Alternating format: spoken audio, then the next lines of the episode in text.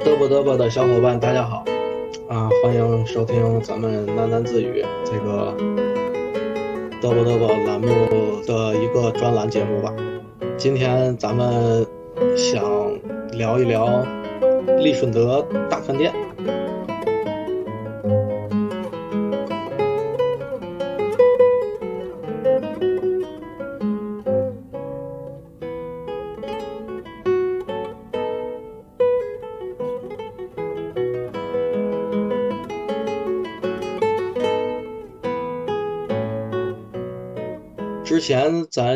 有一期不是说的阿里干教堂嘛，是吧？然后中间跑了个题儿，说了一下这个它周围的一些大牛逼的建筑，或者是大牛逼的住在这些建筑里面的人，是吧？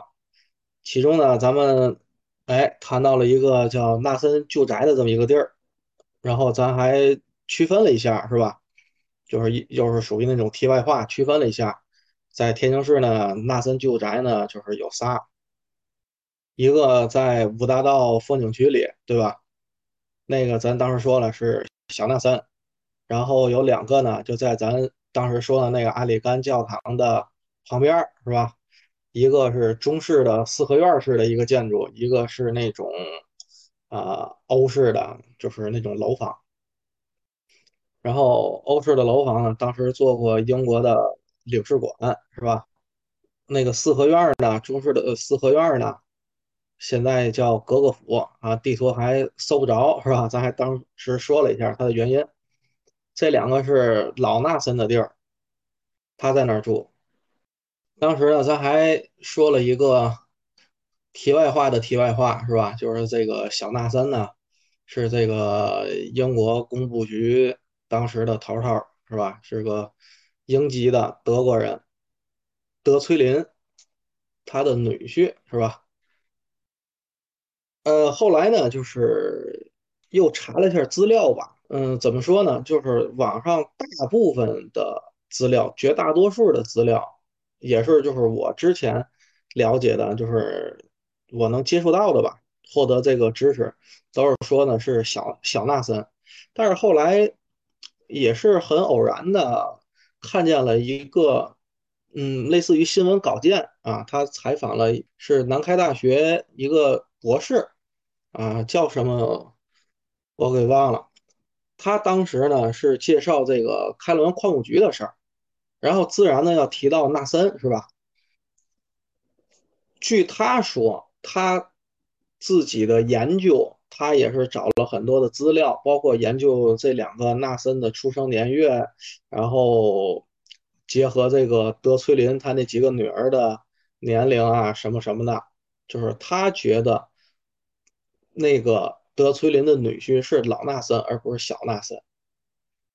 嗯，这个就是算给大伙儿一个参考吧。这所谓历史上就是已经没有确切的记载，没有文件去证实的事儿，反正就算有可能性是吧？啊，这个其实我觉得吧，就是当一个。乐听吧，对吧？当一个饭后杂谈是吧？啊，那个管他是老纳森还是小纳森去，对吧？嗯，不过我呢，后来个人倾向老纳森，为什么呢？因为老纳森来天津早，他好像我没记错的话是那个胡佛，胡佛呀，就是美国有一个总统是吧？就是第。多少任的那个胡佛当年在天津待过，而且他还在利顺德饭店里面住过。就是他刚来天津的时候，老纳森是胡佛给介绍来的，大约就是一九零几年。小纳森呢是一零年来的天津，就是投靠他叔叔来的。而且这个老纳森啊，当时不是就住在这个阿里干教堂旁边吗？他离利顺德饭店也不远。利顺德饭店是在那个英国工部局的，嗯，东边吧。其实也就是说，跟那个老纳森那个中式四合院是个马路斜对过的这么一个关系。所以我觉得这个老纳森可能对上这个工部局的头头德崔林的机会更多，而且地位呢也就算是相当。那毕竟是胡佛给介绍来的，对不对？虽然当时胡佛没有当总统，对吧？呃，那以后未来能当总统的人物，他年轻时应该也不会差到哪里去，是吧？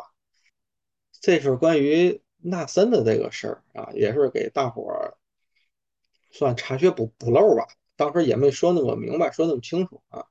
因为我觉得就是绝大多数的资料说的是小纳森是女婿，咱就采取那个绝大多数的是吧？不过今天呢，我就是想借着这个利顺德饭店的事儿，哎，给大伙儿把这个给补上，就知道让大伙儿知道还有另外一个说法，虽然不是主流。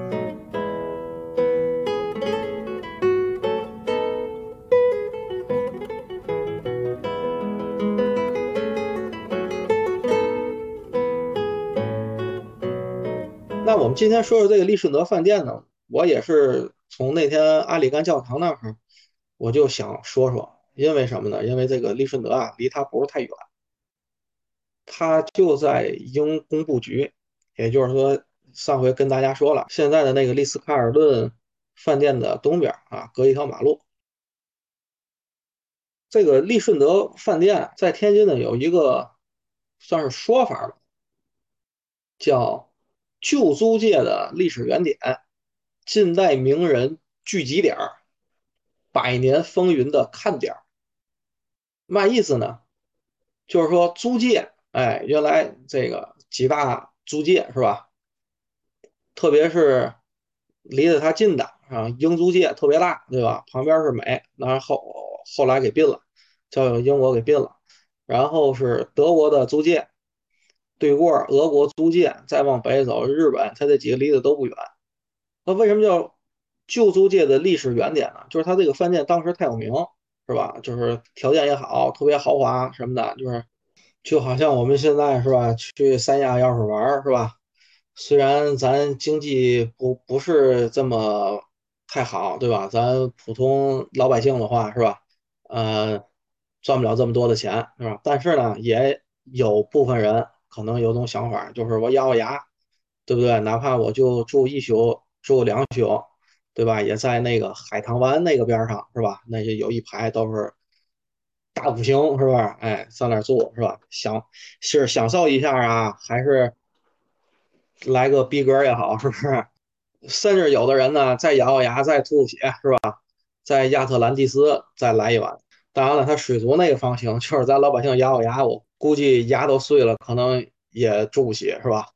当时呢，这个利顺德呢，好像哎，在租界里面就是类似于这种存在，所以呢，就是叫旧租界历史原点。那近代名人聚集点呢，就更清楚了。那所有人有头有脸儿，就是这个有点地位、有点身份的，对吧？当然都要往这个最好的。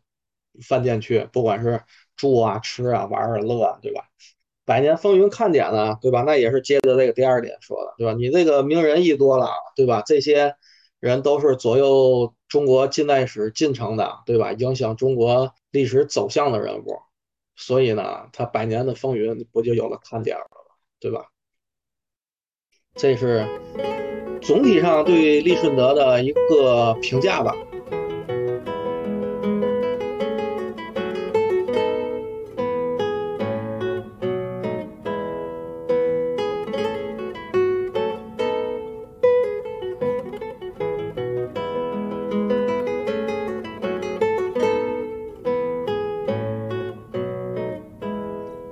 我们还是从利顺德最原始的，就是话题说起。嗯，什么叫最原始话题？就是这个利顺德是谁建的，对吧？怎么来的？它最早呢叫尼屋饭店。为什么叫尼屋饭店呢？是因为它现在所所在地那一片儿，就是在原来并没有什么路啊，什么村子，没有人，就是一片河滩。它都是泥。当时呢，有一个英国基督教会传教士叫因森德，跑天津来了。外国人上这儿来，肯定都是想赚点钱啊，发点财，顺道传个教，是吧？然后他呢，首先呢，就是在这个鼓楼，就天津鼓楼那块儿，就是先租个房，然后弄了一个小教堂，然后家也在里边住了。这就是先落个脚，对吧？那毕竟传教士嘛，想干点自己本职的。后来呢，他通过自己的一些私人关系啊什么的，对吧？在天津的英国人就这么点人，对吧？谁还不认识个皇皇亲国戚什么的，是不是？他找了点私人关系，然后就成为了这个英国工部局的股东之一。呃，说一下，就是为什么这个工部局它有股东嘛？它工部局啊，就是怎么说呢？类似于的。嗯，英租界里面的一个政府，就是它的职能是一个政府，但是它租界里面，你是不是得有经营一些租界里面，比如说修路啊、盖房子这些事儿，对吧？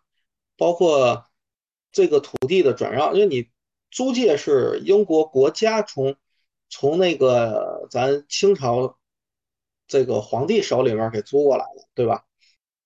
可以说是从皇帝手里边租的，对吧？这个怎么说呢？是普天之下莫非王土嘛，对吧？然后你英国租来这个土地，对吧？他他租来了之后，他还得往外租啊，对吧？你不做二道贩子，他怎么能赚钱呢？对对不对？所以呢，就是像这些的事务性的处理，哎，有点类似于一个公司的性质，它也需要就是大伙儿凑钱干这个事儿吧。所以就是英公务局是有股东的。这个工部局它只是行使了一部分政府的职能，比如说维护治安啊，什么呃审就是对一个些事件进行审判啊，是吧？法院、检察院之类的东西，对不对？它和那个隔着维多利亚花园对面的那个英国领事馆就是不是一个概念，它不是一个职能。英国领事馆是英国官方的，就是跟现在的这种大使馆嘛的差不多。是吧？办个签证啊什么的，对吧？给自己的本国本国的这个公民伸张个正义什么的，是吧？啊，咱说回这个阴森德，阴森德成为英工工部局的股东之后呢，呃，对吧？利用 什么工作之便也好，是什么也好，就和这个英工部局啊签了个契约，哎，租他一份土地，租了块地，这块地呢，就是现在。利顺德饭店所在的这一片儿，可是，在当时他租的时候，这一片什么都没有，就是他周边也什么都没有，都是河滩嘛，就是海海河边嘛，都是河滩，都是泥，他就盖了一溜平房，人们就管这个平房呢，就叫泥屋饭店。嗯，他当时就是为了方便一些在天津的外国人吧，就是刚来天津还没有房子这些外国人，哎，就提供了方便。不过后来呢？传教士啊，金森德啊，他没有把精力放在这个饭店上面，可能人家还真的是来传教的，是吧？反正就是尼姑没有大的发展。不过这个时候呢，有越来越多的这个外国人，不管是商人还是政客吧，还是走亲访友，是吧？都跑天津来了，越来越多。这租界里面呢，陆陆续续的呢，就是房子也多了。那这个尼姑饭店的。时间是什么时候呢？他就是在第二次鸦片战争刚结束，签了这个丧权辱国的《天津条约》。哎，天津开埠了，也是因为天津开埠了，所以就是才有越来越多的外国人跑天津来是吧？才有了这些刚才说的后续的这个尼姑饭店的事儿。再后来，过了二十来年，到了一八八六年，就是十九世纪八十年代了。工部局当时的这个头头，就是英籍德国人德崔林，和当时在天津的有几个，不管是外国人还是中国人吧，都是挺有钱的。哎，一个什么狄更生、马歇尔，还有一个中国人。呃，我忘了叫什么了。他们合伙，哦，对，这个中国人是那个马歇尔的，在中国的买办，嗯，就是当时外国人在中国开洋行嘛，开洋行之后，他得找当地人啊，对不对？然后做生意，替他们去跑腿儿，因为毕竟本地人都熟嘛，对吧？他有关系。那个类似于这这种人吧，他们就是咱当时叫买办，买办当时也算一个阶级了，都特有钱那种。对，然后我名字我忘了，就是马歇尔的买办这个中国人，他们在一块儿合伙是吧？然后把这个尼屋饭店是买过来了还是怎么给弄过来，咱就不知道了。反正这个他们从政的什么经商的全都有，对吧？都有势力的，对吧？而且原来的老板金森德估计光传教去了，就把这个尼屋饭店拆了。当时周围有好多欧式建筑都挺漂亮的，是吧？然后就觉得这个尼姑饭店和周边格格不入了，所以他们几个人花了钱，在尼姑饭店的旧址起了一栋这个三层砖木结构的楼房，取名叫利顺德饭店。这个利顺德饭店等于是十九世纪八十年代的时候才有这个名字，虽然它的前身是在二十年前就存在了。据传说是，嗯，利顺德饭店在刚盖起来的时候是天津市的最高建筑。然后呢，历史车轮不会停下，是吧？嗯，甲午战争，八国联军侵华，然后，嗯，溥仪退位，是吧？北洋上台，然后眨眼间到了二四年。二四年呢，利顺德可能是因为房间太少，或者是其他什么原因吧，嗯，又扩建了。这回扩建的呢是一个四层大楼，它不是那种砖木结构的了，哎，它是那种纯石材的。改建之后呢，里面配了这个中国北方第一个自来水的系统，哎，就是你一拧水龙头，哗，水流了。还有中央暖气系统，这就是很先进了，对不对？我们有时候刚解放那一阵儿，好像一些条件不太好的地儿都没有自来水，啊，都不用说刚解放。我记我小的时候，嗯，怎么也有九十九零年了，一九九零年，或者再晚个两三年，那个时候我还得跟我父母拿个塑料桶去我们家对面去挑水喝。我小时候院里还有扁担了，对吧？这个是在一九二四年，相当于早了六十年吧，七十年，相当于早了七十年。然后这次改造呢，还有一个事儿呢，就是特别特别的被经常性的提起来，然后炫耀什么呢？就是他装了一部电梯，是奥提斯牌的。这部电梯直到今天还可以用，它的样子呢，大概就是那种咱看那种嗯民国时期的电影、电视剧也好，还是一些照片也好，就是那种老式的防盗门可以拉的那种，然后电梯上来，刚刚刚刚啊，后来里面开一道门，外面开一道门出来，就挺老式的这种电梯。这个电梯的旁边呢，现在是一个博物馆。哎，这个博物馆呢，又是后来的改造，也是最近的一次改造增设的。嗯，除了这个二四年的改造之外呢，就是有这几个第一吧。它在一八八几年的那一次改造呢，也有一个第一。什么第一呢？就是它引进了一个有线电话线路。呃，说简单了，就是它各个房间可以通电话了。它有总机，哎，你有嘛事儿一打总机，然后哎，服务商就来了，对吧？先生，您是要毛巾还是要被，还是加个枕头？是做卫生啊，还是不做卫生啊？明天有没有事儿？我给打电话喊你起个床什么的，这就有了电话系统。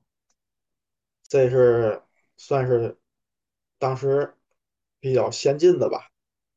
啊，那都不是比较先进，那是相当先进的，对吧？再后来呢，到了三七年，啊，七七事变之后不久，天津也沦陷了，大概是七月底八月初，天津一沦陷了呢，因为它都是在租界里，离日租界也不是很远嘛。利顺德呢也被日军占领，啊，当时改个名称叫亚细亚饭店，而且把这个。饭店所有的这个英国股东，当时在里他能逮得着的，都送一个集中营了。这集中营在今天的山东，好像是在潍坊，我好像记得是那个风筝挺出名的地儿。然后等日本投降之后，这个饭店呢，然后就被国民党政府接收了。接收之后呢，他还交还给了英国人。啊，你这咱们不知道是不是见过肉啊，还是怎么着，对不对？你接收完你你就经营呗，对吧？可能比较有诚信吧，是吧？或者是想卖个好，得到一些呃在政治和军事方面的帮助什么的，对吧？而且呢，名字又改回了旧称啊，还叫利顺德。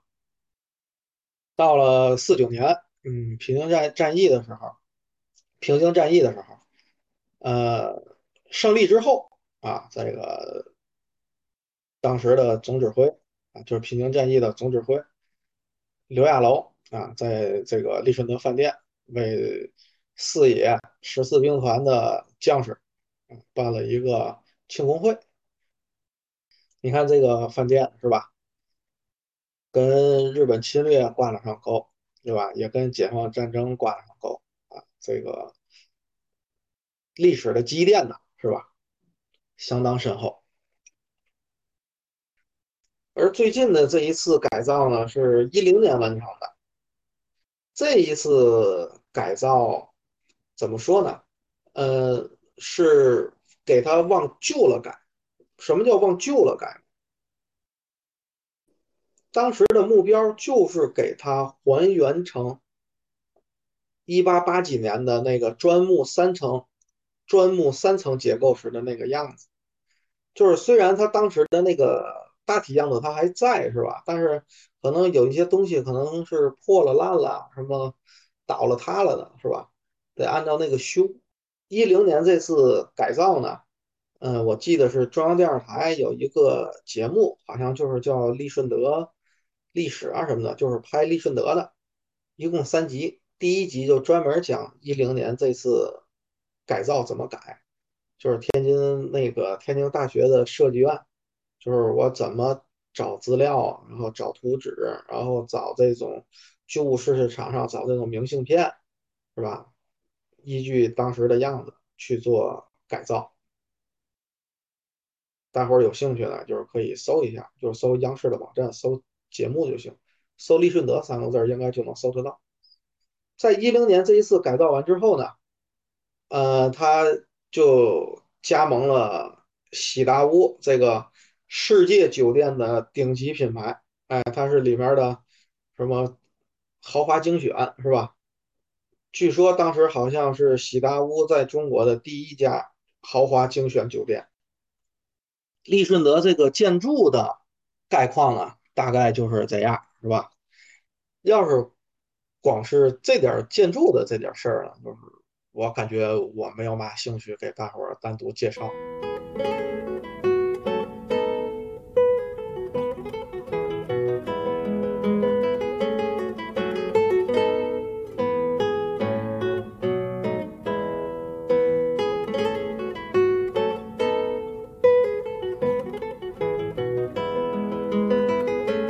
之所以想给大伙儿说说这个利顺德呢，是因为利顺德里面住过真的是一大批一大批的名人们，也可以说是牛人们。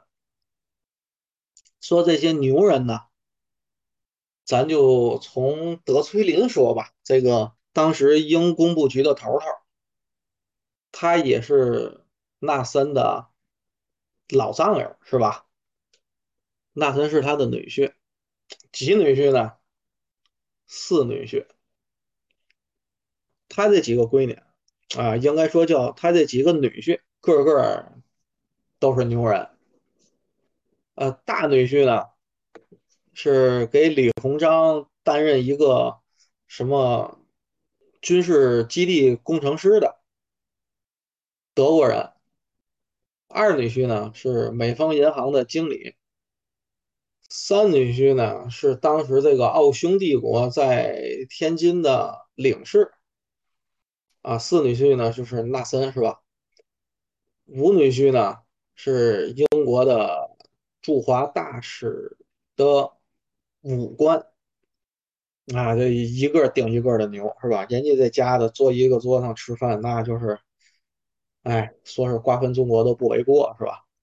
他这个家庭在天津当时，嗯，人上人了吧？而且他这五个女儿的婚礼也都是在利顺德举办的。还有一点有意思的呢，就是这个德崔林啊，他死了之后啊，他没落叶归根，他的墓地现在就是在天津的马场道。零六年我记得是，就是他大女儿的外孙，嗯，上天津来了，哎，就是扫个墓。啊，嗯，巡祖来了，你看这外国人巡祖跑天津巡了，那也有意思。扫完墓了呢，当然在利顺德住了，是吧？我记得当时就是天津这边就是本地一个报纸是《今晚报》吧，还是《天津日报》什么的，就是报道这个事儿啊，我就记得当时写什么一个老人是吧？一个欧洲的老人是吧？在海河边漫步，然后，呃，慢慢的就走到了利顺德大饭店前，然后看见他这个就是古色古香的这个门呐，还有楼梯啊这些东西，然后他若有所思。当然，人家那个文章写的比较美感，是吧？咱是没有那种文采，这大概是这个事儿。那篇文章我有有点印象。说完德崔林呢，咱就说说几个丧权辱国的条约吧。当时天津刚开埠之后呢，英美啊、日本啊什么的这几个西方国家啊，还没来得及自己盖房子作为他的领事馆用。所以就把领事馆临时设在了利顺德饭店内，租一层或者几个房间。所以呢，签跟这几个国家签的一些不平等条约呢，也是在这个饭店里面签的，是吧？然后我大概捋了一下啊，就是总结了一下，有这个中国丹麦条约、中国荷兰条约、中葡天津通商条约、中法简明条约。至于名人呢，大概有这么些位：孙中山、黄兴、周恩来、蔡锷、呃张学良、李鸿章、溥仪，还有咱刚才说的那个总统，美国总统胡佛。我看有一些地儿还说有这个严复、梁启超、严修、张伯苓他们啊。对了，还有梅兰芳，梅兰芳来的次数可能是最多的。还有黎元洪啊，黎元洪下台之后在利顺德住过一阵儿，然后在加上一些民国历任的什么大总统啊、军阀政客什么的。都在这住过啊，比如什么袁世凯、徐世昌什么的，冯国璋是吧？虽然他们在天津都有自己的房子，还有两个人，我之前也没想到，我只是从别的地方看到过啊，有一些资料提过在这住的名人都有谁谁谁，有两位我真没想到，一个是石室班禅，啊，我们西藏大老远跑天津来是吧？是旅游来啊，还是呃，这跟政治有点相关的什么事儿啊？这个也没提啊，就说石班禅在那住过。还有一个呢，卓别林是吧？喜剧大师，哎，这个小品的祖师爷是吧？啊，在这住过。咱也不知道卓别林在这住的时候他说不说话是吧？咱就挑几个在这儿，哎，有那么点儿。干过点什么事儿的人，咱详细说说。先说孙中山吧，是吧？因为咱之前讲这个中山公园有一集，哎，里面提到了孙中山，对吧？因为他去中山公园演讲，发表了一个演讲。他是什么时候呢？咱上回说的是一二年，是吧？八月份，孙中山呢来利顺德住，啊，也是这个一二年八月。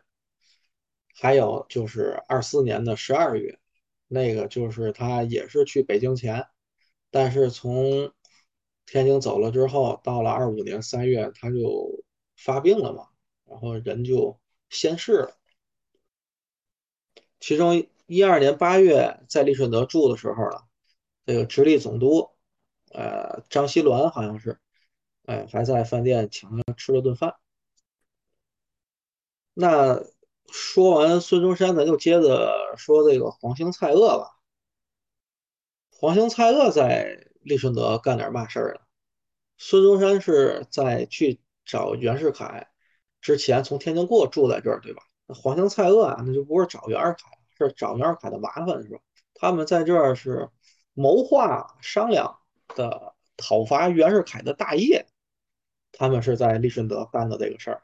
不过呢，他们俩不是同时干的，就是不是他们两个人之间的密谋，他们这是两次。第一次呢，就是一二年，孙中山到北京跟这个袁世凯谈了之后，发现啊，袁世凯想称帝，他这个是吧？什么共和这个东西是骗局。然后孙中山一边啊，就是演讲发表自己的一些政治理想。一边就是叫黄兴，马上北上。黄兴呢，就是到了利顺德大饭店，当时呢是二幺零室，哎，就住在那儿，然后把二幺零室作为办公室，然后通电全国，声讨这个军阀什么的啊，就是你背弃了我们当时谈的搞共和政府这些东西。那蔡锷那一回呢，那是三年之后了。也就是说，是在一五年年初的时候，这个袁世凯那是开始，呃，有步骤的进行称帝了。这个时候呢，呃，梁启超就是跑天津来了，想这个阻止袁世凯称帝。蔡锷呢是梁启超的学生，就是他也跟着来了。来了之后，这师徒俩。哎，就是商量一些讨伐袁世凯的政策。他们是在二幺二的房间，所以这个利顺德也是讨伐袁世凯运筹帷幄之地啊，就这么说吧，在这儿指挥的，对吧？说完讨伐袁世凯的呢，咱再说一个被袁世凯讨伐的吧。被袁世凯讨伐的是谁呢？呃，就是末代皇帝溥仪啊，这个不只是清朝的末代皇帝，也是中国的末代皇帝哈。溥仪退位了之后呢，他本来想从这个天津啊避下风，然后去日本，而没想到到了天津之后啊，就是哎，这个所见所闻跟这个故宫大院里不是太一样，是吧？啊，接触的都是一些新鲜的事物啊，还有什么的，啊，比较新鲜好玩。对吧？而而且他虽然退位了，但是他钱多，对吧？还政府还得给他生活费，他钱多，他能造。然后他在天津呢，就各种的吃喝玩乐啊，生活比较奢靡嘛，沉醉于这种纸醉金迷什么的，对吧？在拿着政府补贴的情况下，还是不够，那然后就变卖家当。对吧？你让人退位了，你把人家家产给没收了，但是人家有私有财产，什么古玩字画，对吧？各种大花瓶、小花瓶，背不住，还有几个什么玉如意啊，对吧？金条是吧？金估计对人家来说，金金子可能都不是嘛贵重稀罕玩意儿。他把这些家当，哎，就是变卖，是吧？当掉了。当掉之后，在这儿在天津挥金如土，是吧？穷奢极欲，当时还带着两个媳妇儿吧，对吧？一个是皇后，一个是妃子。一个婉容，一个文秀，是吧？先后住在这个张园静园啊，在天津住了六年吧，六六六年七年的。那是日本来了，给他给弄这个东东北去了啊，告诉他你复国，我支持你复国，这才我估计是依依不舍的这个离开天津，在天津这一段呢，对吧？咱刚才说说了，你租界的原点都是利顺德，是吧？他呢，当然也得就是往利顺德跑。据说他喜欢吃利顺德的一个叫奶油栗子粉的一个冷食啊，咱也不知道是什么东西啊，栗子磨成粉和奶油里啊，也不知道是嘛味儿的。然后到利顺德，除了这个冷食呢，吃什么冰淇淋啊、刨冰啊，可能在当时吧都是稀罕玩意儿、稀罕物，是吧？当然还要吃吃西餐，是吧？还是那个刚才说的中央电视台的那个节目啊，我记得里边有一段就是说溥仪每次去利顺德啊，都提前打招呼。呃，利顺德知道他要来呢，就是边生意也都不做了，清场，对吧？虽然不是皇帝了，但是皇帝架子呢还得有，然后可能还得有一些什么老古板什么的，对吧？什么一老一少什么的，看见了可能还得叩头啊、跪拜什么的，对吧？然后再专门为他准备这个奶油栗子粉儿，是吧？冰淇淋刨冰什么的，哎，然后到这儿唱歌跳舞，然后弄一些西方的一些活动什么的，这是溥仪。刚才我还说了一个梅兰芳，是吧？哎，就说他可能住的是最多的。这个梅兰芳啊，就是他总往天津来，天津嘛，曲艺之乡嘛，对吧？唱个戏啊，弄个大鼓啊，什么说个相声啊，就是都得往天津来。天津老百姓呢，啊，虽然没有多富裕，对吧？穷呵呵，是吧？但是呢，吃饱喝足呢，到哪儿就得听一段，对吧？听完了不过瘾，自己可能还得来一段，不管水平的高低，是吧？自己还得过个瘾。所以天津这边，反正曲艺之乡嘛。是吧？我是天津人呐，我就爱听相声。出门遇到丁文元，还有王德成。二他爸上二他妈妈烙俩糖饼。张二来说马大哈，你干嘛嘛不行？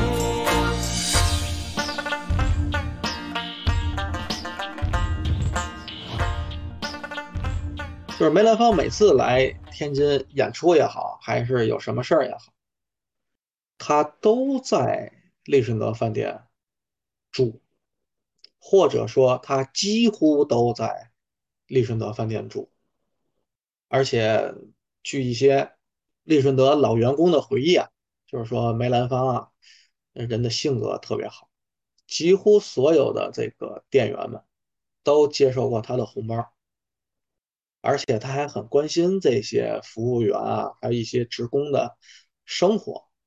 而他每次之所以都在利顺德下榻呢，这些老员工说呀，主要原因呢是服务好，而且呢，对这个梅兰芳梅先生他们他的生活习惯安排，他们都比较熟悉了。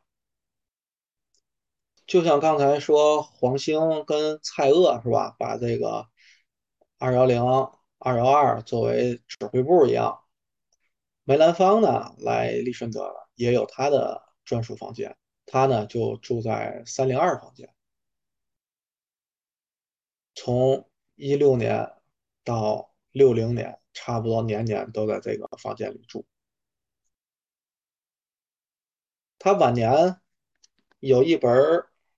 口述的记录啊，他的秘书给做记录，他口述写了本书，叫《舞台生活四十年》。在当时那个年代呢，你这种文艺工作者是吧？啊，还能写书，还能出版，这也是一个奇迹，可能是唯一啊，这个不是太好说哈。他这本。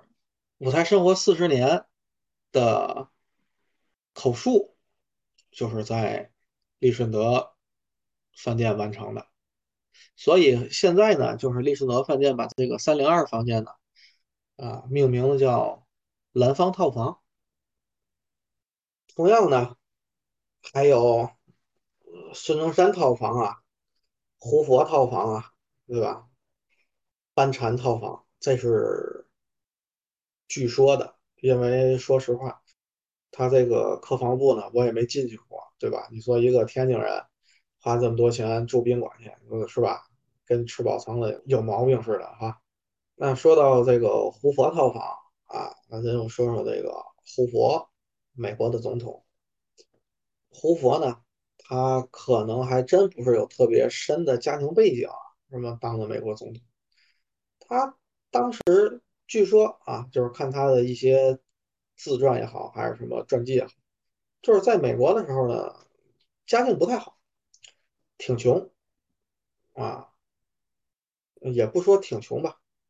然后大学毕业呢，找工作，学工程学的，找工作呢就找到了这个天津的开平矿务局啊，就是挖矿的啊。咱多说两句啊，还是得跑题儿啊。这个开平矿务局的事儿，你看从咱那个阿里干教堂那期说纳森是吧？就是一直说纳森什么开滦矿务局什么总经理是吧？然后今天又说胡佛到这个开平矿务局，哎，这怎么回事？一会儿开平，一会儿开滦的。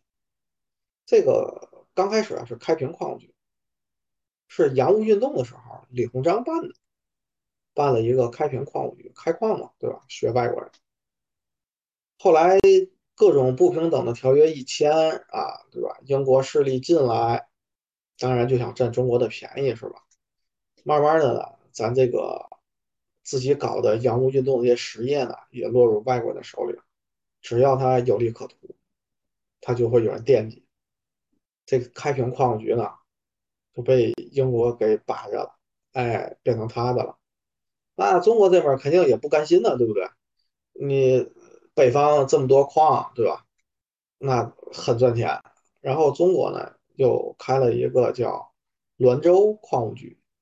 然后滦州矿务局呢，在天津是吧？跟开平矿务局那就同行者都是赤裸裸的冤家嘛，对吧？互相打价格战啊，是吧？你卖的便宜，我也便宜啊。但是人家这个资本主义国家是吧？科技也发达，管理模式也先进，对吧？人家有各种海陆的交通运输，成本一下就下来了。你滦州矿务局你干不过人家。然后慢慢的、慢慢的，滦州矿务局也被吞并了。吞并之后呢，就叫开滦矿务局。开滦矿务局成立是一二年，然后办公地点呢还是在天津，总经理呢就是纳森，这是老纳森。这个时候呢，胡佛已经从开平矿务局的一个小员工，哎，慢慢的就通过一些关系，是吧？慢慢的就就变成了管理层啊。你想吧，纳森是胡佛推荐来的，马三都是总经理了，对不对？当时有一个资料啊，这好像也是那个央视拍的那个纪录片里说的。胡佛刚到开平矿局当这个小职员呢，说是一周有两百美元的薪酬，好像放在现在也不低，是吧？啊，他当时来天津是带着他刚结婚的妻子来的，就是因为他薪酬这么高，所以呢，他才有资本，对吧？有经济的资本啊，带着妻子呢就住这个利顺德大饭店。在庚子事变的时候呢，这利顺德饭店啊还被炸过啊，一个房间。被炸了，啊墙也塌了什么的，顶子也掉了。这个房间好像就是说是胡佛经常住的那个房间。不过当时呢，他已经搬出去了，就是他有自己的房子了，就是纳森旧宅了。如果没搬出去给砸死了，是不是？那是不是美国的这个历史也要做一点点小小的变化了，对吧？他就没法回国选总统什么的。呃，说完这个未来的美国总统胡佛呢，咱再说一个被轰下台的民国大总统李文宏，是吧？李文宏也在这住，他在这住就是很简单了，他就是正是派系的斗争啊，然后失败了，下下野，下野之后呢，就在天津住的啊，在利顺德租个房，租个房当办公室，想号召一些。嗯，志同道合的吧，是吧？跟他一块儿在东山再起。不过时间一长，没人搭理他，没人搭理他，也不能天天在那住啊。毕竟利顺德的房挺贵的，是吧？啊，然后没有办法，就退出政坛了，也不掺和中华民国就是北洋政府那些事儿了。其实早看开点儿，是吧？也挺好的，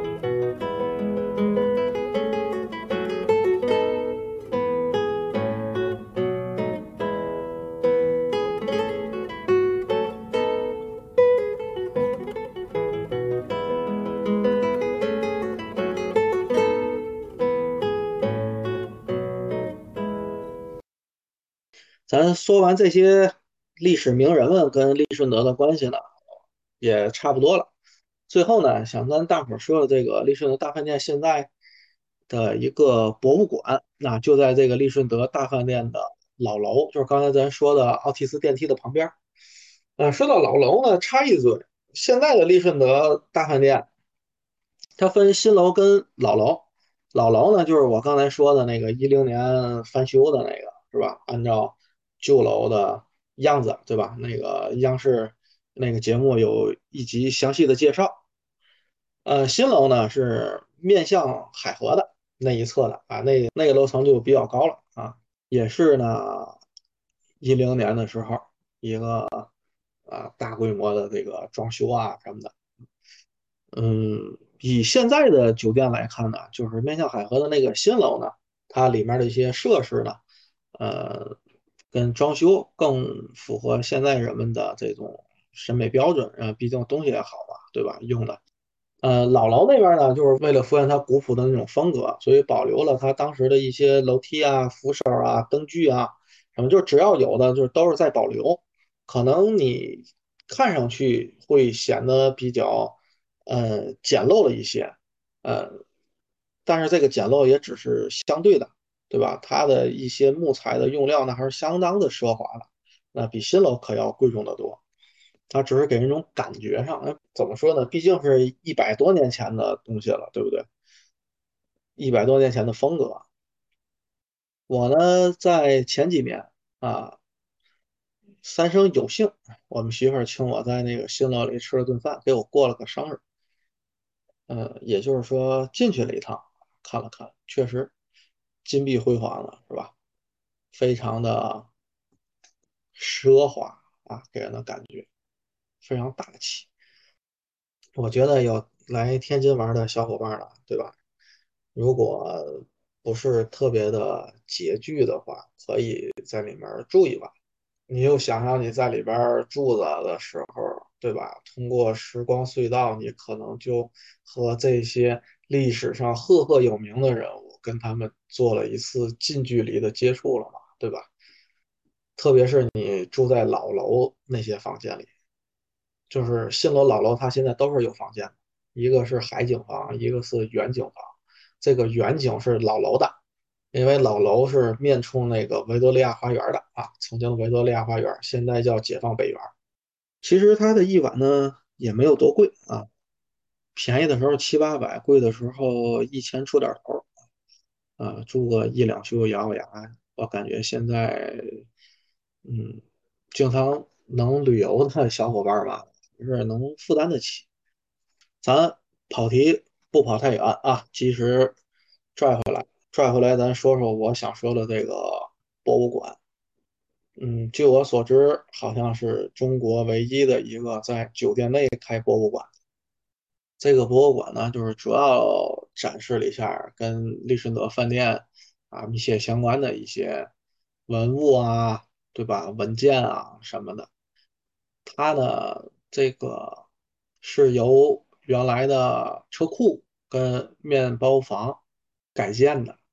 博物馆呢，呃，平时收费，但是不贵，嗯，十块钱啊，还是二十块钱。如果你在利顺德住啊，有房间，博物馆是免费参观。呃，我没进去过，哈哈，看过一些图片，嗯，大约，呃，所有介绍这个博物馆的图片也好，文字也好啊，说的东西大差不差的就那么几样，啊，就是提到最多的呢，就是有一个，呃，英国女王维多利亚啊批准的这个购地建造利顺德大饭店的一个皇室租约，就是咱前面说的那个传教士殷森德的。啊，他从英租界再租一块地嘛，对吧？当然也得有一个租约了，是不是？还有这个最早使用的电灯电话，是吧？这刚才都说了，这个饭店当时的第一个啊，有很多那个第一，是吧？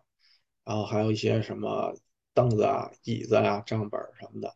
哎，还有一个是慈禧老佛爷啊，给德崔林的一个顶戴花翎。哎呀，你说这玩意儿啊？啊，给外国人顶戴花翎，哎呀，人家欺负你，欺负成这样，还得谢谢人家是吧？哈，有当年溥仪、婉容用的留声机啊，还有一个钢琴，这个钢琴嗯挺有来头的，它这个是汉密尔顿牌的啊，就是说这个婉容啊跟赵四小姐都弹过，这个两个女人都。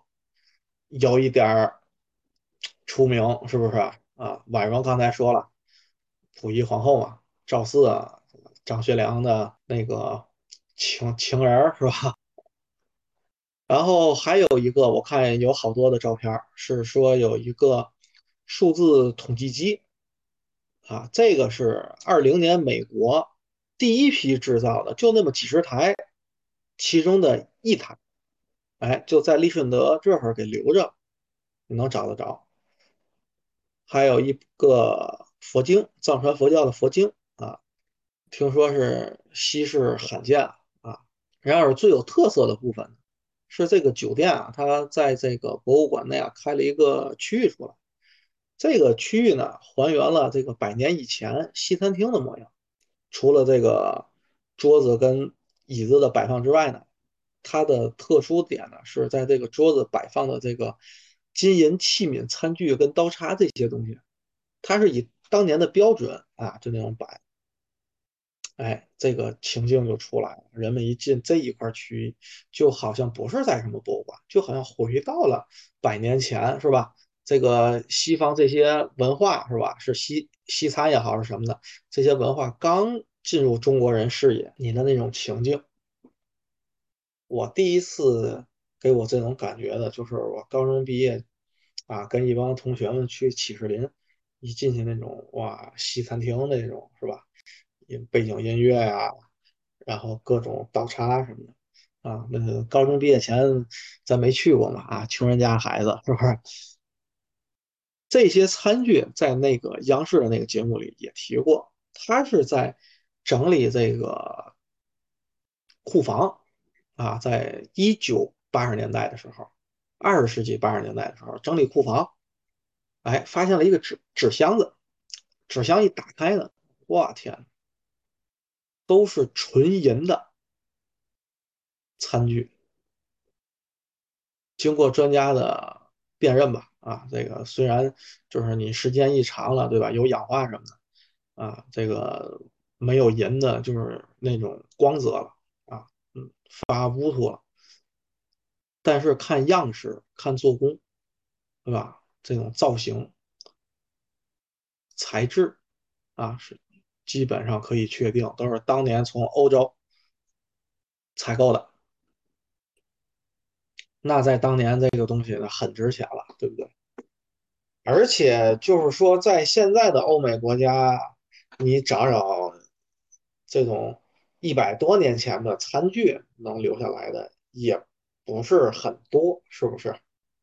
啊，这个博 这个博物馆呢，呃，除了这个餐具呢，还有一个菜单儿。这个菜单呢也有来历啊，是当时嗯，就是在他们做这个重建工作，要复古复原这个饭店的时候，去嗯沈阳到古玩市场各种搜集一些跟利顺德有关的什么明信片也好啊，一些资料也好，一些照片也好，哎，意外的就搜集到了一个菜单这个菜单儿哈，就是写了一些嗯菜品，对吧？能看当时人们的就是吃的什么呀，是吧？不过这个菜单最特别也是最重要的一个信息呢，是他提到了一个人的名字啊，这个人就是李惠堂。李惠堂是一个。啊，如果对足球史特别特别感兴趣的小伙伴，可能知道这个人啊，这个人大名鼎鼎在中国足球史。虽然我也很喜欢踢足球，但是足球史呢，我也顶多知道中国叫蹴鞠，是吧？然后现代足球起源于英国。至于这个大名鼎鼎的李惠堂呢，我还真不知道，是吧？啊，我近代中国的足球史，咱。了解的也不是那么的多啊，是除了几个很著名的这个足球赛之外，了解的也不是这么多。我也是从那个央视的这个节目里边啊，就是关于这个菜单的介绍知道的李惠堂。他当时节目里也说了，是中国这个很有名的一个足球运动员啊，当时被称为亚洲球王。嚯！我当时一看，好，中国还出过踢球那么厉害，是吧？然后我就有兴趣的搜了一下，这一搜啊，上来映入眼帘的就不得了。他被评为过世界五大球王啊，这个是七六年联邦德国评的啊，一个权威性的足球杂志评。都有谁呢？啊，就是有李惠堂啊，其中一个，然后另外四个就是跟他属于同一个档次的，贝利。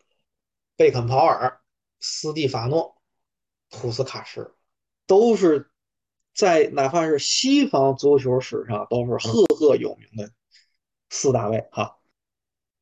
除了评五大球王呢，对吧？这个就是属于，呃，文无第一，武无第二，对不对？啊，你评球王呢，那就是为文的啊，对吧？那每个人有每个人心中的球王。啊，那你要是说这个进多少个球就为五，对吧？数量在那儿摆着了，对吧？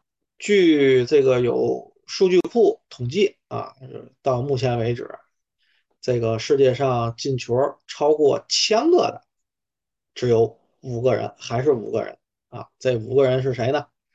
啊，李惠堂肯定是一个了，对吧？贝利啊，他也是刚才五大球王是吧？还有穆勒啊，盖德穆勒。嗯，还有罗马里奥，巴西的独狼，还有一个是巴西的里登雷克。这个里登雷克啊，我我也不太了解，哈哈，那几个人当然都是知道了啊，太有名了嘛。哎呀，这个中国足球当年这么辉煌过，辉煌到什么地步呢？就是李惠堂带队啊，参加这个远东运动会是吧？一共参加了四届。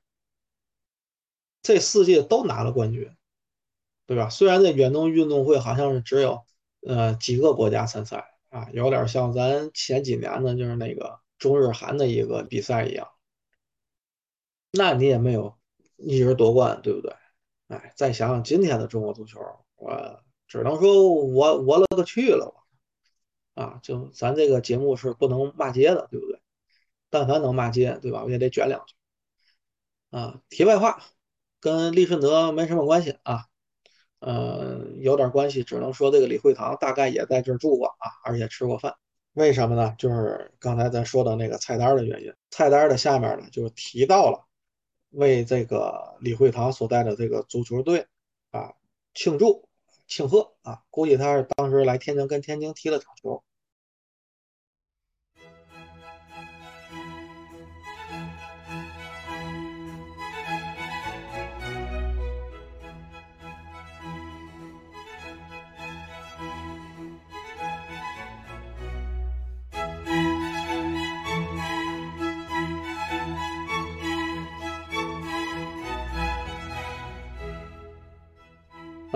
来呢是想简单的说一下利顺德的，呃，没想到这一说呀，话就多啊，时间非常快的唰的一下过去了，嗯，不好意思啊，耽误各位这么长的时间。